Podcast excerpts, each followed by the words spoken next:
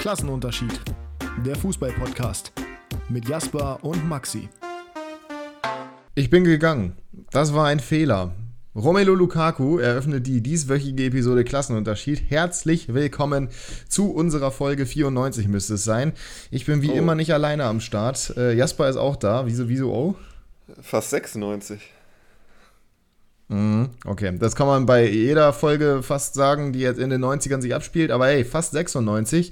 Schön, dass du es direkt ansprichst. Wir werden später über 96 natürlich auch reden, auch wenn ich mir in meinem Video schon den Mund fusselig geredet habe über die Performance gegen den FC Kaiserslautern. Aber wir sind froh, dass wir wieder da sind. Wir sind froh, dass ihr wieder da seid, wenn ihr hier zuhört. Die Kickbase-Liga in Liga 2 ist gestartet. Auch darüber werden wir heute zum Ende der Episode hin reden, wie es da gelaufen ist am ersten Spieltag. Und natürlich generell werden wir über die zweite Liga reden, aber es gibt noch andere Thematiken im Weltfußball aktuell. Unter anderem heute Morgen frisch reingekommen, Paolo Dybala wechselt äh, von Juventus ablösefrei, nachdem sein Vertrag ausgelaufen ist, zur Roma. Und gleichzeitig haben wir ja auch noch solche Transfers gesehen, wie jetzt im Sommer zum Beispiel Romelu Lukaku, der gerade angesprochen wurde. Und an diesem Wochenende wurde noch ein weiterer Transfer quasi fix gemacht, beziehungsweise zwei weitere Transfers. Zum einen wechselt Matthijs de Licht zum FC Bayern und dann wechselt noch jemand vom FC Bayern weg. Und äh, da sind wir mehr oder weniger auch bei dem Thema, was heute die Episode bestimmen wird, wa? Omar Richards geht zu Nottingham Forest. Ja, Sehr guter die Deal englischen Ablösesummen. Ja. ja. ja. ich glaube, du, du möchtest über den Polen reden. Ich bin nicht in der, ich bin gerade nicht in der Stimmung, ehrlich gesagt, um mir hier irgendwie solche, solche. Äh, natürlich möchte ich über den Polen reden, das weißt du auch ganz genau. Ja, dann machen wir das doch. Ja, dann mach das doch mal. Du bist hier der Barca-Fan. Achso. Ja, die Transfersaga ist vorbei, endlich. Für alle Seiten das Beste. Robert Lewandowski wechselt zum FC Barcelona. Habe ich, ich habe ihn heute das erste Mal in der Kleidung auch gesehen. In Miami ist er angekommen. Sieht noch ungewohnt aus. Aber wie gesagt, das hat sich jetzt so lange hingezogen und alle wussten irgendwie, dass es darauf hinauslaufen würde. Äh, die Frage war nur, wann Barca dieses Angebot macht. Und das haben sie wohl jetzt am Freitag gemacht. Bayern hat es angenommen. Und ja, jetzt äh, heißt es, ist das ein sinnvoller Transfer? Finanziell wahrscheinlich nein. Äh, wie siehst du ihn denn sportlich im System von Barca? Keine Ahnung, ich weiß nicht, welches System Barca nächste Saison spielen wird, weil die einfach komplett wilde Transfers machen. Keine Ahnung, was die da geplant haben, keine Ahnung, was da noch passieren wird. Ich weiß ja, dass sie die Hälfte der Spieler nicht registrieren können. Ich sehe ja auch das Ganze mit Argus-Augen, wie wir ja wissen, da werden wir gleich noch drauf zu sprechen kommen. Die gesamte Transferphase von Barca ist nämlich unser heutiges Thema von euch vorgeschlagen, quasi das Zuschauerthema, was wir hier reinwerfen werden. Und äh, ich, ich weiß nicht, also im Endeffekt ist Robert Lewandowski der klassische Typ Neuner bzw. Stürmer, der halt einfach alles kann, sowohl aus der Distanz, der kann auch mitspielen, der ist im Strafraum gut. Der wird schon seine Tore machen, da gehe ich jetzt mal ganz stark von aus, aber ich sehe weiterhin nicht die Sinnhaftigkeit dieses Trans. Ich glaube nicht, dass man darüber philosophieren muss, wie er jetzt ins System passt. Ja, also ich gehe davon aus, dass immer noch 4-3-3 gespielt werden wird. Ähm, mit zwei Achtern.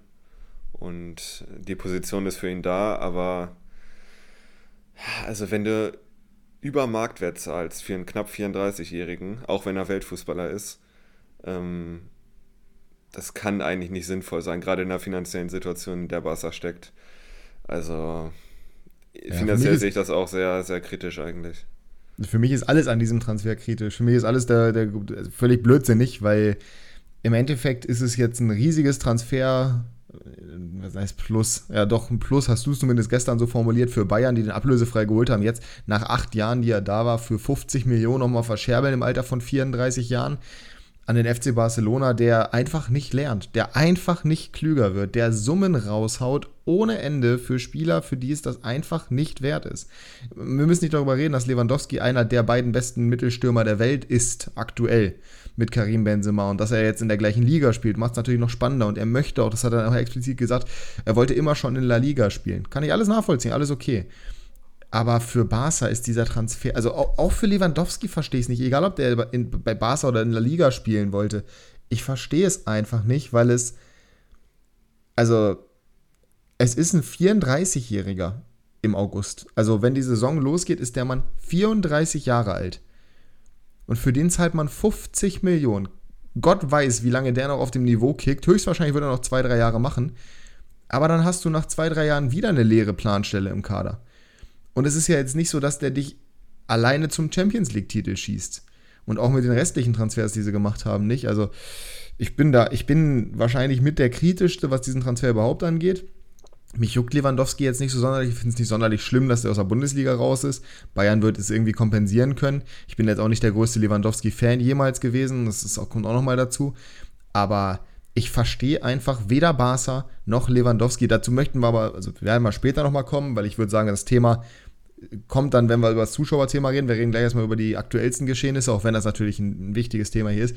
Aber ich bin weiterhin bei, bei äh, 20% Verständlichkeit dieses Transfers. Ich bin da einfach raus. Und Verständlichkeit eher von Seiten von Bayern wahrscheinlich, ne?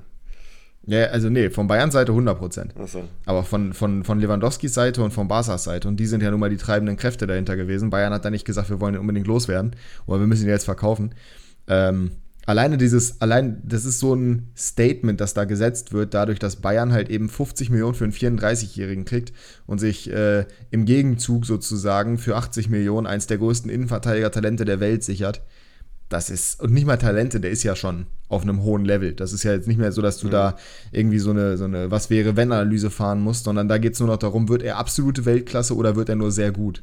Das ist, also, ich, naja, aber wie gesagt, können wir, können wir später nochmal genauer darauf eingehen. Ähm, generell werden wir nochmal ein bisschen über Transfers sprechen in dieser Folge, aber wir haben natürlich auch das äh, aktuellste Geschehen der zweiten Liga verfolgt am Wochenende, beziehungsweise insbesondere ich, weil Jasper ist natürlich jetzt äh, himmelhoch jauchzend wieder im klassischen Klassenunterschied-Modus. Das heißt, er wird nur Bundesliga gucken und ich nur zweite Liga. Nein, ich werde auch Bundesliga gucken. Aber Jasper ist die zweite Liga jetzt wieder völlig egal, wo wer da zumindest mal für ein Jahr da raus ist. Das würde ich äh, nicht so Hast sagen. du irgendwas gesehen vom Wochenende?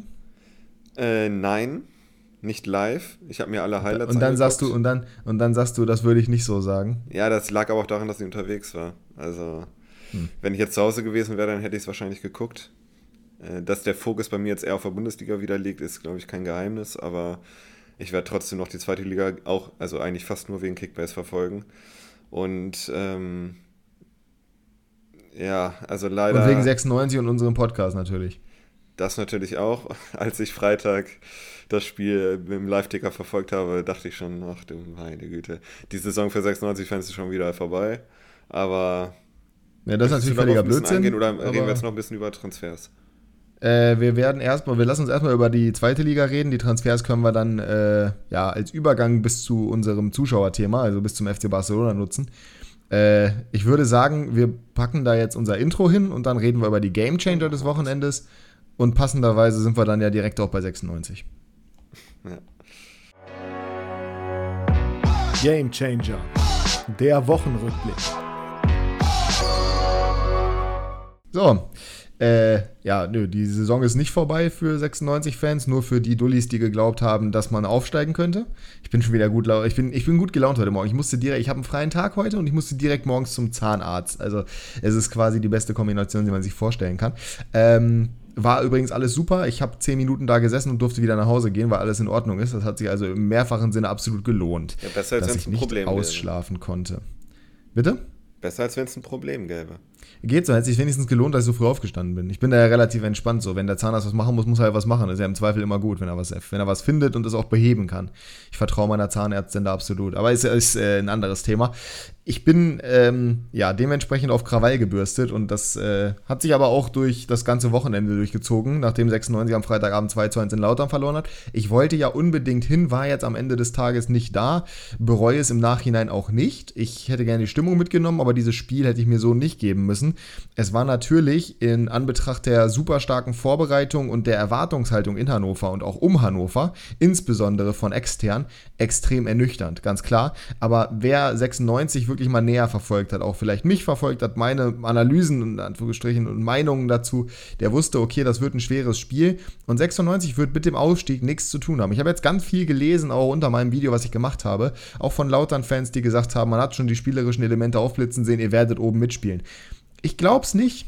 Ich glaube es wirklich nicht. Das ist aber auch nicht dramatisch. Das ist gar nicht das Saisonziel. Und vor allem ist es nicht schlimm, dass es im ersten Spiel nicht funktioniert hat. Es war das erste Spiel unter Stefan Leitl, das erste unter wirklichen Wettbewerbsbedingungen gegen einen sehr euphorisierten Aufsteiger vor richtig vollem äh, oder vor einem richtig vollen Betzenberg mit guter Stimmung, ähm, der einfach auch kämpferisch das Spiel von, ein, von erster Minute angenommen hat und 96, muss man einfach fairerweise sagen, mit ganz, ganz vielen neuen Gesichtern. Die kennen sich alle nur aus der Vorbereitung. Der Trainer ist neu, das System ist neu, alle, die da sind, kennen das neue System noch, also alle, die vorher schon da waren, kennen das neue System noch nicht. Die anderen sind alle noch komplett neu im Verein. Das ist völlig in Ordnung, dass die ein paar Spiele brauchen werden, um sich wirklich einzuspielen. In der zweiten Halbzeit hat es dann deutlich besser ausgesehen. Auch spielerische Elemente konnte man da schon aufblitzen sehen. Äh, deswegen bin ich auch total positiv immer noch nach diesem Spiel. Es ist natürlich super bitter, wie sie es verlieren. Das muss man ganz klar so sagen. Aber ach, ich sag mal, ein 1 zu 2 gegen Kaiserslautern ist zwar ärgerlich, weil es ein Aufsteiger ist, aber es ist jetzt auch kein Weltuntergang.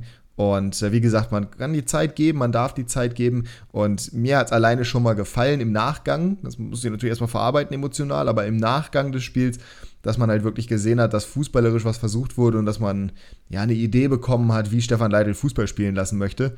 Auch wenn es da sicherlich noch Probleme gab, beziehungsweise ja, Stellen, die man ausbessern müsste. Aber es wäre ja auch höchst verwunderlich, wenn das am ersten Spieltag direkt alles ineinander gegriffen hätte.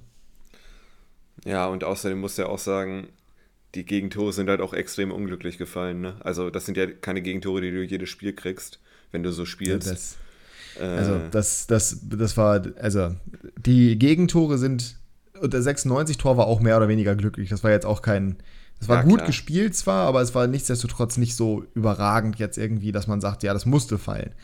Das fällt auch nicht jedes Spiel, aber natürlich, also der erste Ball, Burner hat, entscheidet sich da, der, der letzte Saison beste Feldspieler mit Kerk entscheidet sich da völlig falsch und spielt den Ball mit seinem schwachen Fuß zurück zu Zieler in der Situation, wo da zwei Lauterer noch um ihn rumstehen, völlig jenseits von Gut und Böse. Keine Ahnung, wo der mit den Gedanken war. So, und wie dann das, das ist ja, also das war klar, als er den Ball nicht getroffen hat, dass es ein Tor werden würde, weil es gab keine andere Option mehr. So, und das zweite Tor war erstmal keine Ecke, das ist das Allerbitterste. So, es war ein Einwurf eigentlich, hätte also dementsprechend nicht passieren dürfen, aber der VAR, wissen wir ja alle, ist ja so perfekt ausgedacht, dass äh, solche Situationen natürlich, die schwarz-weiß übrigens sind, möchte ich nur nochmal anmerken, ne? Also Eckball und Einwurf ist eine schwarz-weiß Entscheidung, aber die kann nicht korrigiert werden, weil es ja keine klare Fehlentscheidung, warum auch immer. Und äh, ist dann aber auch einfach schlecht verteidigt. So, sie passen im 16er nicht gut genug auf, verteidigen es nicht zu Ende, dass dieser Fallrückzieher genau da in die Mitte kommt und dass Kraus auch geistesgegenwärtig dann das Ding da einnagelt oder ein, naja, das ist vielleicht ein bisschen übertrieben, aufs Tor bringt, so dass Ziele aus drei Metern oder was auch immer keine Chance mehr hat. Ist halt mega bitter, passiert, wie du schon sagst, so sicherlich nicht jeden Spieltag, aber am Ende des Tages hat Kaiserslautern genau das gemacht, wofür sie da sind. Haben gut gespielt, haben gut gegengehalten, vor allem kämpferisch, in der ersten Halbzeit bessere Chancen gehabt, waren die bessere Mannschaft und haben sich dann defensiv auf ihre Qualitäten berufen, die sie auch in die zweite Liga geführt haben, und zwar die beste Defensive der dritten Liga. Und ja, was willst du ihnen da groß vorwerfen? Kannst du nicht, kannst du 96 vorwerfen, dass sie die Anfangsphase verpennt haben, beziehungsweise nach dem 1 zu 0 verpennt haben, eine Reaktion zu zeigen, dass es dann zu lange gedauert hat, zurückzukommen und dass sie halt nicht konsequent genug verteidigt haben in zwei Situationen. Mein Gott, wie gesagt, die Welt wird davon nicht untergehen und die erste Liga, äh, Entschuldigung, die zweite Liga war ja generell geprägt von komischen Ergebnissen, das kann man ja so festhalten. Teilweise schon, auf jeden Fall, ja. Ich, ich meine, du hast es ja eben auch gesagt, es ist das erste Spiel, vielleicht brauchen sie auch ein paar Spiele, um reinzukommen. Es gab ja, auch schon Teams, die die ersten vermessen. fünf verloren haben und immer noch super drauf waren danach, also es gab auch Teams wie Regensburg, die alles zerrissen haben am Anfang und dann auch eingebrochen sind. Also ja, die werden ein bisschen brauchen, um sich einzuspielen. Das ist auch völlig normal. Nächste Woche geht es gegen Pauli, die sind extrem stark gestartet, das hätte ihm auch keiner so zugetraut. Aber das, ist also, Mal gucken. Der Gamechanger, und damit wir da auch namenstechnisch in der Rubrik bleiben, ich meine, so viele Ligen waren jetzt dieses Wochenende noch nicht, in erster Linie nur die zweite Liga, aber äh, Mike Wunderlich, der das 1 zu 0 gemacht hat, den könnte man auf jeden Fall reinnehmen, äh, ist im klassischen Sinn allerdings kein normaler Gamechanger, weil der hat zwar auch danach noch Chancen gehabt und war auffällig und präsent und hat mir richtig Terror bereitet, aber er war jetzt nicht mehr, also ich meine, die Aktion, da hätte auch jeder andere stehen können. Wen man aber da definitiv rein kann nehmen, oder was, was reinnehmen kann, ist auch noch früh morgens übrigens, ähm, wir nehmen das montags auf, ist Kraus. Der hat nämlich mehr oder weniger das 1 zu 1 verschuldet, beziehungsweise sah da nicht gut aus, macht dann aber auch das 2 zu 1. Also der hat wirklich mhm. äh, dem Spiel seinen Stempel aufgedrückt, das kann man so sagen. In dem Spiel habe ich jetzt keinen Gamechanger, aber insgesamt in der zweiten Liga hätte ich sogar mehrere. Wir haben uns ja auf zwei beschränkt. Ähm, dann fange ich einfach mal mit meinem ersten an. Das ist Daniel Heuer Fernandes, der Hamburg, so muss man sagen, in Braunschweig im Spiel gehalten hat, äh, obwohl das das in Anführungsstrichen billigste Team gegen das teuerste Team war. Aber was der für Paraden rausgehauen hat, das war wirklich extrem stark, leider aus, aus Bremer Sicht. Ähm, und ja, hat das 0-0 gehalten. Ohne ihn hätten sie auf jeden Fall mindestens 1-0, wenn nicht 2-0 zurückgelegen und dann wäre es auch für Hamburg schwer geworden, noch was mitzunehmen. Deswegen also ich bin da, Gamechanger. Ja, ich bin da, ich bin da ein bisschen, ich sehe das ein bisschen anders. Also Heuer Fernandes hat fantastisch gespielt, aber in meinen Augen lag das auch einfach, äh, das war auch ganz, ganz, ganz viel Unfähigkeit von Braunschweig. Das kommt auch Also da dazu, waren, ja. die, die Abschlüsse waren jetzt nicht, also da, da weiß ich nicht, ob das nicht ein Mickel zum Beispiel genauso gemacht hätte. Er war extrem stark und seine Leistung muss man dementsprechend hervorheben. Er hat super gehalten, ganz klar. Aber als Gamechanger würde ich da eher die bodenlos schlechten Abschlussqualitäten von Braunschweig vorne betrachten, weil was der Lauberbacher da alleine vergeben hat, Junge, der hätte allein drei Tore machen müssen, das war ja der Wahnsinn. Da muss man auch sagen, fairerweise, der HSV hat sich in der ersten Halbzeit vor allem unglaublich oft auskontern lassen. Da haben die anderen wirklich ein gutes Spiel gemacht, wirklich kann man nicht anders sagen. Und äh, gerade Feray, der ja von Dortmund gekommen ist, da sieht man schon, warum der mal als eins der riesigen Talente beim BVB galt. Der könnte richtig Bock machen. Der hätte auch andere Möglichkeiten, sicherlich in der zweiten Liga nach der Saison, gehe ich ganz stark von aus. Allein nur von, was, von dem, was man jetzt im ersten Spiel gesehen hat. Der legitime Nachfolger von Kobylanski. Ähm, ja, die Fußstapfen sind nicht so groß, also er wird sie definitiv vergrößern. Und äh, der hat schon Qualitäten, die man in der zweiten Liga, denke ich mal, die ganze Saison übersehen wird, weil halt alles über ihn geht, offensiv. Quasi jeder Angriff, jede Initiierung lief über ihn. Das ist schon, da kann man ihn auf jeden Fall auch mal hervorheben, aber das Game gechanged hat er nicht. Wenn, dann war es halt eben Deuer, Daniel, Dominik, Daniel, Heuer Fernandes. Mein Gott, es ist, ich DHF. Heute. Ja. DHF äh, oder halt eben Glatzel, ne? Also, Ja, klar. genau. Ja, ich wollte jetzt nicht Glatze nehmen, weil das wäre die langweiligste Option Ja, gewesen, glaube ich, von allen. eben. Wir können, aber das, das Spiel ist ja dadurch weganalysiert, ne, weil Glatzel macht halt eben seine zwei Tore. Das ist beides naja, nicht gut verteidigt. Das erste ist halt eine, eine Ecke, die aufs Tor gezogen wird und dann äh, Vuskovic kriegt den Abpraller auf den Kopf und bringt ihn nochmal nach vorne und da steht Glatzel halt völlig frei. Da achtet keiner mehr auf ihn und er schiebt ihn halt ein. Und das 2-0, da setzt sich Amaechi außen super durch, flankt auf Glatzel und macht, der macht das Kopfballtor, überspringt da Dekali um einen halben Meter. Also war jetzt, ähm, ja, waren halt zwei normale Tore in Anführungsstrichen, wo man aber den Qualitätsunterschied zumindest mal kurz gesehen hat. Der HSV also rechtmäßig relativ weit oben direkt. Was allerdings ähm, nicht Platz 1 bedeutet, weil Platz 1 hat sich der SC Paderborn geholt. Junge, was haben die denn bitte innerhalb von fünf Minuten mit Karlsruhe angestellt? Ich kann es kurz einmal für euch beschreiben. Ich war im Heidepark gestern. Äh, wer den Heidepark nicht kennt, ist ein großer Freizeitpark in der Nähe von Soltau, beziehungsweise in Soltau. Ähm, und ich war an der Wildwasserbahn zu der Zeit. Wir standen an und es stand 1 zu 0 für Paderborn. Muslia hat den Elfmeter reingemacht. Das ist das Einzige, was er kann. Wir sind in die Wildwasserbahn reingegangen, sind gefahren drei Minuten, gefühlt drei Minuten, sind wieder ausgestiegen, es stand 5 zu 0. Äh, das war ja wirklich der absolute Wahnsinn. Ich glaube, der, äh, der KSC hat sich unseren Podcast letzte Woche angehört und hat gesehen, dass ich sie als Enttäuschung der Saison genommen habe Ja. und äh, war dann gefrustet und nicht Nee, mehr eben bei nicht 100%. gefrustet. Resigniert waren die. Oder resigniert, ja, man kann es auch so nennen, ja. Also Kein das war ja Selbstvertrauen. wirklich gar nichts. Ja. Nee, das war, also, Meine wie die Schuld, auseinandergeklappt sind. Ja, das würde ich, aber, würde ich aber auch so sagen. Justwan, Conte, also vor allem Justwan und Conte, von denen konnte ich ein Lied singen, weil einer von meinen äh, Heidepark-Mitgängern hatte die bei Kickbase, beide. Also, das ist ja wirklich, also, weiß nicht, was da passiert. Hätte jetzt keinen Gamechanger, weil da gab es ja keinen Changer. Das war ja einfach nur, das war ja einfach nur unglaublich schlecht verteidigt. ja. Ja, ja. Also, Ja.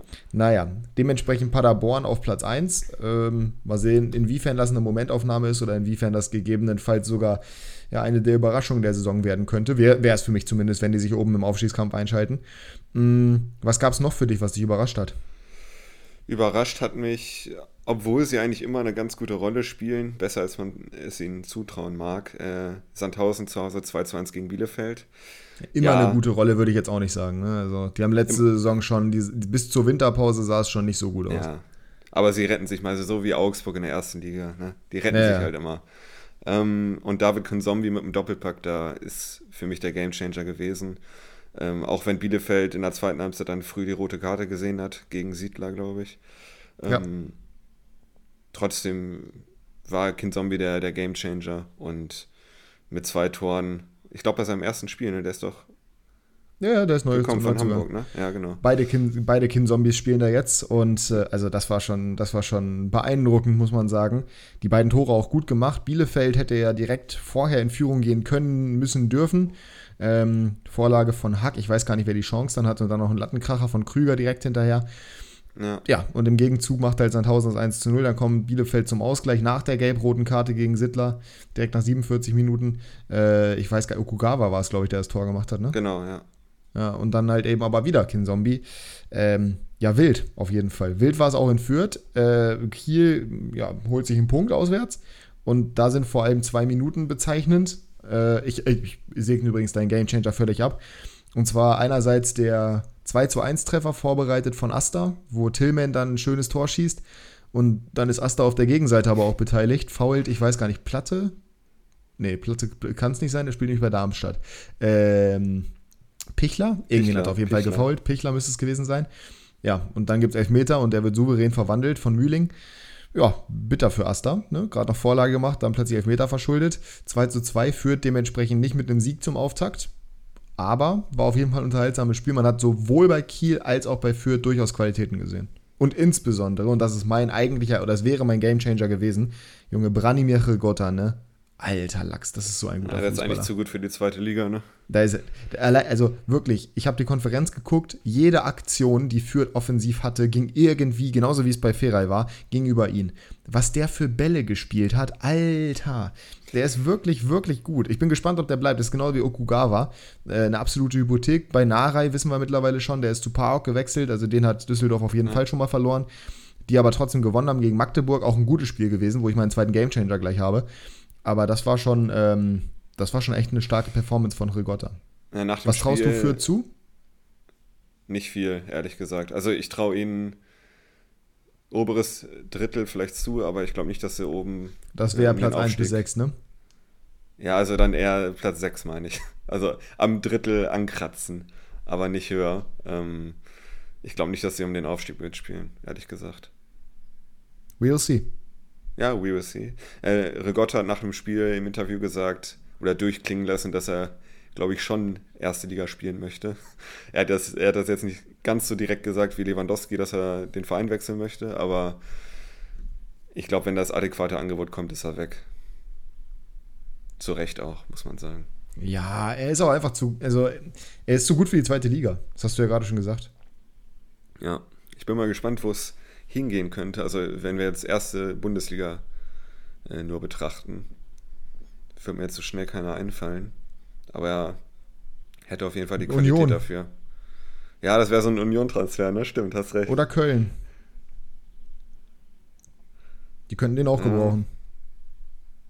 Ja, ich bin mal gespannt. Vielleicht zieht sie noch ins Ausland, aber ja, mit Union hast du es mir jetzt ein bisschen angetan. Das wäre so ein typischer. Ja, Union wäre ein geiler Transfer. Fände ich cool, fände ich cool, fände ich cool. Mal gucken. Ähm, wird auf jeden Fall interessant, wird spannend, was er macht. Vielleicht geht er ja doch noch zu 96, weil man hat bei 96 auf jeden Fall gemerkt, Stürmer, schwieriges Thema. Äh, da werden wir aber mhm. jetzt nicht nochmal drauf eingehen. Das war, wie gesagt, ein bitteres Spiel. Harvard Nielsen hat da übrigens den Ausgleich gemacht. Das habe ich gerade vergessen zu erzählen. Ja, ähm, dann ich das, äh, ja. Naja. Dann machen wir mit deinem zweiten ähm, Gamechanger weiter. Genau, Felix Klaus, nämlich hat äh, für Düsseldorf so ein bisschen das Game gechanged gegen den FC Magdeburg, die einen guten Auftakt hingelegt haben. Man hat gesehen, dass äh, Christian Titz auf jeden Fall ein sehr spielerisch starker Trainer ist, beziehungsweise eine sehr spielerisch starke Truppe hat. Die sind ja auch mit sehr schönem Fußball aufgestiegen in die Bundesliga, zweite Bundesliga. Ähm, und das haben wir auch gesehen. Die haben halt immer versucht, sich hinten raus zu kombinieren. Das ist halt so ein bisschen das HSV-Syndrom in klein, was letzte Saison beim HSV das Problem war, zum Beispiel gegen Werder in dem Spiel.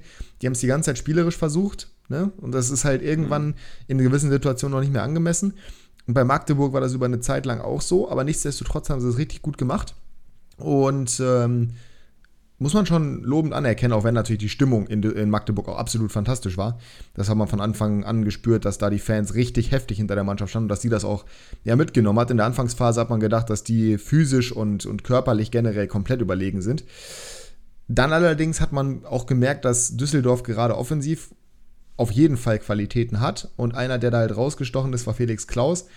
Der hat nämlich einen Elfmeter rausgeholt, der zum 1 zu 0 geführt, hat eine Flanke in die Mitte, die ja eigentlich zu Kovnatski kommt, aber vorher war leider Gottes noch Lawrence, Neuzugang von Bayern, äh, mit dem Arm dran und dementsprechend gab es da äh, zu Recht den Elfmeter für Düsseldorf. Den macht dann Rufen Hennings rein. Vorher gab es schon mal eine Situation, wo es hätte Elfmeter geben können. Da wurde aber dann abseits gepfiffen. Da war es, oh, keine Ahnung, welcher Verteidiger äh, von Magdeburg gegen es müsste auch Kovnatski gewesen sein, glaube ich. Weiß ich aber nicht genau. Ähm, ja, der Elfmeter wird dann verwandelt von Rufen Hennings und direkt nach der Halbzeit macht Lawrence den nächsten Fehler und Felix Klaus ist äh, wieder beteiligt, macht nämlich diesmal selber das 2 zu 0. er kriegt keine Vorlage zwar für den Elfmeter, weil, also zumindest bei Kickbase nicht, weil er hat ihn ja nicht rausgeholt, er hat ja nur die Flanke geschlagen und das war dann ein Handspiel. Aber er macht auf jeden Fall die Hütte. Und damit war eigentlich das Ganze relativ safe, beziehungsweise sah relativ sicher aus. Allerdings kam Magdeburg dann direkt danach nochmal zurück mit Krempitski. Allerdings hat das dann nicht mehr gereicht für einen Ausgleich. Wer mir aufgefallen ist bei Magdeburg, genauso wie es bei BS war, ich hätte ja nicht gedacht, dass er spielt. Barisch Artek. Hast du gekauft bei Kickbase? Mhm. Ja, der wurde. Ich habe mir ein paar Foren durchgelesen, beziehungsweise den äh, Kickbase Podcast gehört und da wurde er auch hochgelobt. In der dritten Liga war der wohl überragend. Das wusstest du nicht, das hast du nicht mitbekommen. Naja, ich habe schon mitbekommen, dass äh, Magdeburg die beste Mannschaft war, aber ich hatte die Namen jetzt nicht so drauf. Na, es gibt auch nur einen Namen da. Es gab nur den Namen so. Barisch Artig. Der wurde, der wurde die ganze Zeit, wurde, der, also der war wirklich, der ist richtig gehypt. Aber richtig gehypt. Und das auch zu Recht, weil der hat letzte Saison auf jeden Fall in der dritten Liga alles auseinandergenommen, auch völlig unerwartet. Das hätte ich zumindest überhaupt nicht kommen sehen. Ich kannte den Namen, weil der vorher, ich weiß gar nicht, wo er vorher war, war der bei Dresden oder sowas? Ich weiß nicht genau. Auf jeden Fall war der mal irgendwo anders noch unterwegs, aber da hat es überhaupt nicht funktioniert. Und äh, dann plötzlich hat er aber alles auseinandergeschraubt letzte Saison. Und das hast du halt auch gesehen. Du hast offensichtlich das Spiel nicht geguckt, auch da wieder. Aber der war so gut unterwegs. Der hat so viele geniale Aktionen gehabt. Einfach, der hat einfach das, was man bei vielen solchen Flair-Spielern oft hat. Ich nenne die jetzt einmal Flair-Spieler der hat einfach diesen, diesen Willen. Der macht einfach. Das ist so ein, in Anführungsstrichen, Straßenkicker. Der nimmt den Ball, tanzt zwei aus und zieht einfach aus 20 Metern ab. Der denkt nicht drüber nach, könnte ich jetzt nochmal rauslegen oder irgendwas, sondern der zieht einfach drauf. Und das fand ich wirklich, wirklich stark, muss ich ganz ehrlich sagen. Der hat ein richtig gutes Spiel gemacht. Und äh, da hat man halt gemerkt, dass genau dieses, was du gerade mehr oder weniger angesprochen hast, diese Qualität, ähm, die könnte für Magdeburg extrem wichtig werden im Abstiegskampf, weil ich glaube, es wird auf Abstiegskampf hinauslaufen. Aber wenn ja. es so läuft mit Artig in der Position und in der Form, der war ja eigentlich verletzt, aber hat es dann trotzdem noch ganz gut geregelt, dann wird das dann wird das auf jeden Fall seine Breakthrough-Season und ich glaube, wenn der sich so präsentiert wie jetzt im ersten Spiel, dann wird er auch danach, egal was mit Magdeburg passiert, noch ein anderes Team finden. Kurz für dich als Info, weil du es ja nicht weißt. 19 Tore, 22 Vorlagen letzte Saison in der dritten. Ja, ich wusste, dass er über 30 Scorer hatte auf jeden Fall. Aber die über genaue 40. Zahl, was jetzt, oder über 40 sogar, ja. 41, ne? Ja. ja. Kann man machen. In, wahrscheinlich hat er nicht alle Spiele gemacht sogar. Ähm, dann mm, er hat gemacht 35, also nicht ganz alle. 35. Kann man trotzdem machen. ja, 35 41 Scorer, das ist schon, das ist schon okay. Lewandowski-Zahlen, ja. Ja, ungefähr. Stark. Ja, ich hoffe, dass er auch weiter so performt, jetzt wo ich ihn habe. Ne? Wenn es ja, so läuft wie letzte Saison bei Kickbase, dann macht er jetzt gar nichts mehr. Richtig, ich, hab, ich hätte ihn auch gerne gehabt, aber äh, da werden wir später auch noch zu sprechen kommen, weil das ist aktuell alles sehr, sehr wild, was wir hier bei, ähm, was bei Kickbase in unserer Klassenunterschiedsliga passiert. Aber wie gesagt, dazu kommen wir immer am Ende der äh, Episode. Richtig. Da sind wir durch mit zweiter Liga, oder? Ja, ich überlege gerade. Ja, doch, ein Spiel haben wir noch, auf das wir kurz eingehen könnten. Nürnberg gegen St. Pauli. Weil so, das hätte ich auf gar keinen Fall so kommen sehen. Also 3-2, okay, hätte ich noch gesagt, okay, ja, könnte passieren, aber dass sie schnell 3-0 führen, hätte ich jetzt nicht so erwartet, ehrlich gesagt. Mal wieder Sie? der überragende Mann Paccarada, den wir beide ziemlich feiern. Der ist schon echt extrem stark, ne? Auch wenn das eine Elfmeter war, klar. Aber äh, auch die Vorlage wieder zum 1-0, super Freistoß auch an sich, der hat halt so einen gesegneten linken Fuß. Ja, der ist, ich hätte ihn ja so gerne damals bei 96 gehabt. Als ja, und ich hätte ihn gerne bei Bremen jetzt gehabt dieses Jahr. Ja, nachvollziehbar. Also ein geiler Spieler. Äh, Kapitän jetzt, glaube ich. Auch auf jeden Fall unglaublich viel Verantwortung. Für Kickbase auch ein interessanter Spieler, weil er offensichtlich die Standards schießt, inklusive Elfmeter. Übernimmt jetzt mehr Verantwortung, wo halt Kieré zum Beispiel weg ist, Burgstaller weg ist und man hat es gemerkt. Es war, muss man sagen, Nürnberg war jetzt nicht so schlecht es war ein bisschen unglücklich, weil der Freistoß war zumindest mal strittig äh, vor dem 1 zu 0. Auch wenn du danach natürlich einen Freistoß noch verteidigen kannst, gerade wenn er halt indirekt ist. Der Elfmeter, du hast, einen, du hast gesagt, du hast ja letzt geguckt, hast einen Elfmeter gesehen? Ja, ja, ja. Haben sich viele darüber aufgeregt. Ich finde, es ist okay. Aber es war auf jeden Fall, also ich als Nürnberger hätte ich mich auch aufgeregt. Aber aus meiner Perspektive kann man den zumindest mal geben, weil er halt, er, er kann halt nicht dadurch. Er wird halt in die Mangel genommen. So. Deswegen, ja, ich war jetzt auch eher, eher bei, bei Elfmeter als nicht Elfmeter. Genau, genau. Ich bin, genau, da schlägt das Pendel für mich auch eher hinaus und dann ist es keine klare Fehlentscheidung offensichtlich. Ähm, es ist natürlich super bitter, dass das in der Abfolge passiert und das 3 zu 0 kommt dann ja direkt nach diesem Doppelschlag, ähm, was auch, da sieht Martenia, also der kann da Ding, glaube ich, nicht halten, aber er sieht unglücklich aus, weil er dran ist und der trotzdem reingeht. Ähm, Daschner macht das 3 zu 0, meine ich. War das Daschner? Mhm. Das müsste Daschner gewesen sein, genau. Ist natürlich extrem stark. Irvine habe ich übrigens in einer anderen Kickbase-Liga direkt verkauft vor dem ersten Spieltag. Der hat auch getroffen, der hat das 1 zu 0 gemacht. Das dürfen wir nicht unterschlagen.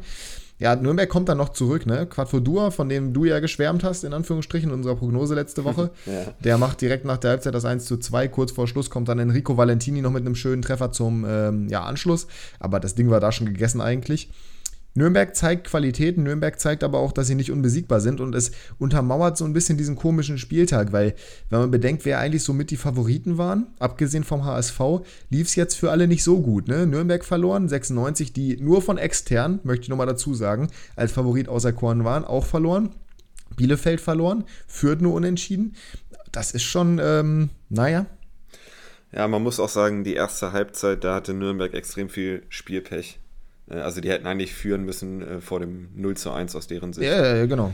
Äh, und dann die zweite Halbzeit war ja auch gut. Also Nürnberg hat jetzt nicht Man kann ihnen keine gespielt, großen ne? Vorwürfe ja, machen. Nein, ja, genau. nein, nein, natürlich nicht. Das, das genau das meine ich ja. Das ist halt sehr unglücklich gelaufen am Ende des Tages, aber sie haben verloren. Und jetzt muss man gucken, wie es weitergeht. Die einzigen, wie gesagt, die Favoritenrollen innehaben, meiner Meinung nach, und die performt haben, sind Düsseldorf, die auch gegen den ekelhaften Gegner gewonnen haben, und ähm, Hamburg. Ja, Hamburg ergebnistechnisch, ne? Ja, zumindest mal reicht ja. ja. Am Ende des ja. Tages kommt es ja darauf an, ne? Von daher.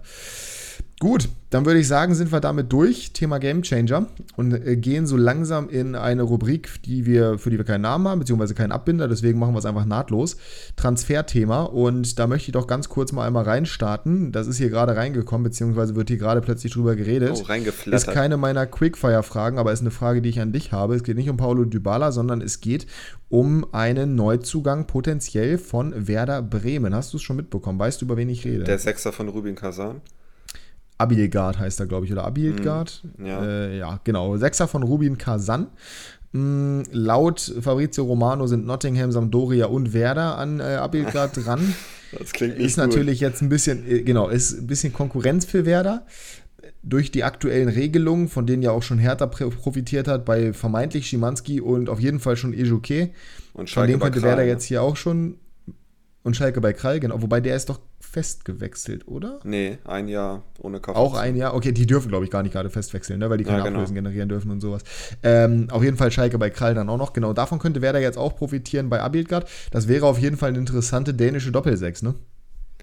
Dänen und Bremen, das hat meistens sehr gut gepasst. Äh, und ich meine, die Sechser Leon Andrösen auch zum Beispiel. Genau. Die Sechserposition ist seit Thomas Delaney nicht adäquat besetzt. Und das ist schon ein paar Jahre her. Deswegen, ich würde mich endlich mal nach einem Sechser sehen, der sportlich die Qualität hat. In der zweiten Liga war das okay, was wir da hatten. Äh, auch wenn du es ein bisschen anders siehst, glaube ich. Aber ich war damit also, zufrieden. Ja, ich, ich, also ich meine, der Erfolg hat ihnen ja recht gegeben, ne? aber für mich war es halt, die wurden halt von der restlichen Qualität der Mannschaft durch die Saison getragen. Also da bleibe ich dabei. Gut, das ist jetzt nochmal ein anderes Thema. Ich äh, sehe das nicht so, aber ich habe gesehen, er hat einen 7 Millionen Marktwert. Äh, klar, das jetzt, sagt jetzt nicht alles aus, aber er wäre schon eine sportliche äh, Verbesserung auf jeden Fall auf der Position. Und äh, Konkurrenz Sampdoria und Nottingham ist natürlich saftig, wenn man äh, Bremen daneben sieht. Man könnte natürlich sagen, bei Bremen hätte er den absoluten Stammplatz sicher. Ich weiß nicht, wie das bei den anderen beiden ist. Da kenne ich die Sechser nicht so. Ähm, ja, aber ehrlich gesagt, ich kannte den Namen nicht vorher, aber ich würde fast alles nehmen, was, was auf der 6 gut spielen kann. So traurig also das ich, ist. Ja, ich, ich weiß. Also der ist ja jetzt mittlerweile, wie alt ist der? 25, also bestes Fußballeralter. Ich bin nicht hundertprozentig davon überzeugt, weil, also ich bin auch bei Ajuke nicht komplett überzeugt davon, muss ich ganz ehrlich sagen, bei Hertha es ist halt nur die russische Liga. Ich habe nicht mal was gegen die russische Liga. So, ich äh, fand die eigentlich eine Zeit lang ganz cool, habe die eine Zeit lang äh, ziemlich, ziemlich verfolgt auch. Aber irgendwie, ich, also wann ist das letzte Mal jemand aus der russischen Liga irgendwo hingewechselt und hat wirklich performt? Schawin? Ja, okay, ich glaube, so lange ist es dann doch nicht her. Aber äh, auf jeden Fall, es ist immer so ein bisschen kritisch. Ich sehe das immer so ein bisschen kritisch, vor allem, weil er vorher nur bei Aalborg gespielt hat. Ich meine, ist das Team von Ivar Fossum, müssen wir nicht drüber reden, ist trotzdem gut, deswegen kenne ich den auch, weil ich den mal im Karrieremodus hatte. Aber äh, irgendwie gibt er mir jetzt nicht so das Gefühl, dass das wirklich die Verstärkung für Werder ist, die man braucht. Er ist Kapitän bei Kasan, das spricht dafür, dass er ein guter Kicker ist. Er, ist, er hat die Größe, er, hat, er ist Däne, das passt auch zu Werder, aber irgendwie, also die Konkurrenz ist auch stark. Wenn sie ihn kriegen, ist gut. Ich frage mich dann nur, wie wird es dann generell aussehen? Was macht man denn dann? Ist das dann das Aus für Milos Velkovic, der seinen Vertrag gerade verlängert hat? Weil du kannst ja nicht alle unterbringen. Ja, dann würde einer, der Stand jetzt einen Stammplatz hätte, auf jeden Fall auf der Bank sitzen. Also dann würde ja er der, der von Rubin Kazan auf der 6 spielen und dann hast du, wenn du 3, 5, Hast du Skoge noch daneben auf der 8? So, Genau. dann hast du äh, Schmied wahrscheinlich die andere ich. Acht. Ja, Schmied, genau, die andere 8. Dann hast du vorne Duxch und Füllkrug. Dann hast du rechts Weiser, Weiser. offensichtlich. Ist der jetzt Oder eigentlich Agu. fix? Ja, Weißer ist fix, ja. Okay, links Ähm, Agu. So, und dann hast du in der Innenverteidigung Stark, Pieper und Friedel, würde ich jetzt einfach mal per se so sagen. Das heißt, Velkovic Mhm, außen genau. vor, der hat seinen Vertrag verletzt. Fände ich, fänd ich irgendwie komisch, aber du, wenn du die Gelegenheit hast, den Spieler zu bekommen, also wie du schon sagst, Niklas Stark ist der Einzige, den man da aktuell wirklich hinstellen könnte, weil man weiß, dass der zumindest mal Bundesliga gespielt hat, aber der war jetzt auch lange kein Sechser mehr. Äh, Also ich habe mir die Testspiele angeguckt von bei. Bremen und da hat von den Neuzugängen auf jeden Fall Niklas Stark den schwächsten Eindruck hinterlassen. was mich Ähm, ehrlich gesagt nicht sonderlich wundert. Nee, Also- also, ich habe von Anfang an gesagt, ich erwarte mir von Pieper mehr als von Stark, ganz klar. Ja, Jetzt ja. auch keine Wunderdinge, aber mehr als von Stark. Und ich sehe halt Dreierkette, also Friedel und Pieper gesetzt. Die Frage ist halt, wer den dritten Part einnimmt, Stark oder Velkovic, ne? Und da sehe ich ehrlich gesagt auch Velkovic ein bisschen vorne in der Das Innenverteidigung. wäre schon, das wäre schon absoluter Offenbarungseid für Stark, wenn der nicht mehr, also ich meine, wir haben irgendwann mal in der Saison darüber gesprochen, ich weiß nicht, ob im Podcast, aber dass Niklas Stark ja als Backup eigentlich auch für Teams wie Freiburg oder Gladbach ganz interessant sein könnte. Jetzt geht er zu Werder und wenn er nicht mal da einen Stammplatz kriegt, uff. Das, das Also- wäre, wäre ein Downer. Das zeigt aber, das zeigt aber auch, wie, wie schle schlecht in Anführungsstrichen die Situation bei Hertha ist, wobei er da auch nicht gespielt hat. Das ist, ist halt schon echt wild. Muss man schon sagen. Ja, also mich hat halt wirklich weder bei Hertha noch jetzt am Anfang, in der Anfangsphase bei Bremen, überzeugt. Also, Zumindest die letzten Jahre bei Hertha nicht mehr. Anfangs war der ja, stark. Ja, genau. Passenderweise. Bei Nürnberg war er auch noch gut. Da war ja auch noch ein Ja. Talent. Ja, Ähm, da, war er, da war er auch stark. Also stark ja, ist er auch jetzt noch, aber nicht mehr so stark. Nee, aber in der Innenverteidigung, wie gesagt, würde ich Velkovic auch stark vorziehen. Auf der 6 äh, würde ich sogar stark spielen lassen, weil da hast du Gruev und Naja, Groß. aktuell, naja, das ist, das ist, das ist aktuell keine Frage, da müssen wir nicht drüber reden. Ähm, ja, gehen wir weg von Werder, gehen wir zu richtigen Mannschaften. Äh, Roma hat Dybala verpflichtet, haben wir gerade schon gesagt. Das ist ja jetzt ein bisschen, ja, weiß man halt nicht, ne? Mal gucken, wie groß er werden wird. Unter Mourinho wird es auf jeden Fall spannend zu sehen, wie er spielt. Ich hätte nicht gedacht, dass er zu so einem kleinen, in Anführungsstrichen, kleinen Team geht. Auch wenn sie die Hm. Conference League gewonnen haben, aber Ja, gut. ja, Mai. Ähm, es, ist, es schien ja lange so, als ob er zu Inter gehen würde. Das wäre Ja, das ein ich gut, größerer dass er es Club nicht gewesen. gemacht hat. Ja, finde ich Ja. auch gut, dass er es nicht gemacht hat. Ähm, ja, wir haben vorhin schon gesagt, wir wissen selbst nicht so, wo wir die Baller einordnen sollen in der Fußballwelt. Ne? Also der kann an einem Spieltag Weltklasse sein, der kann absolut das Spiel selbst entscheiden.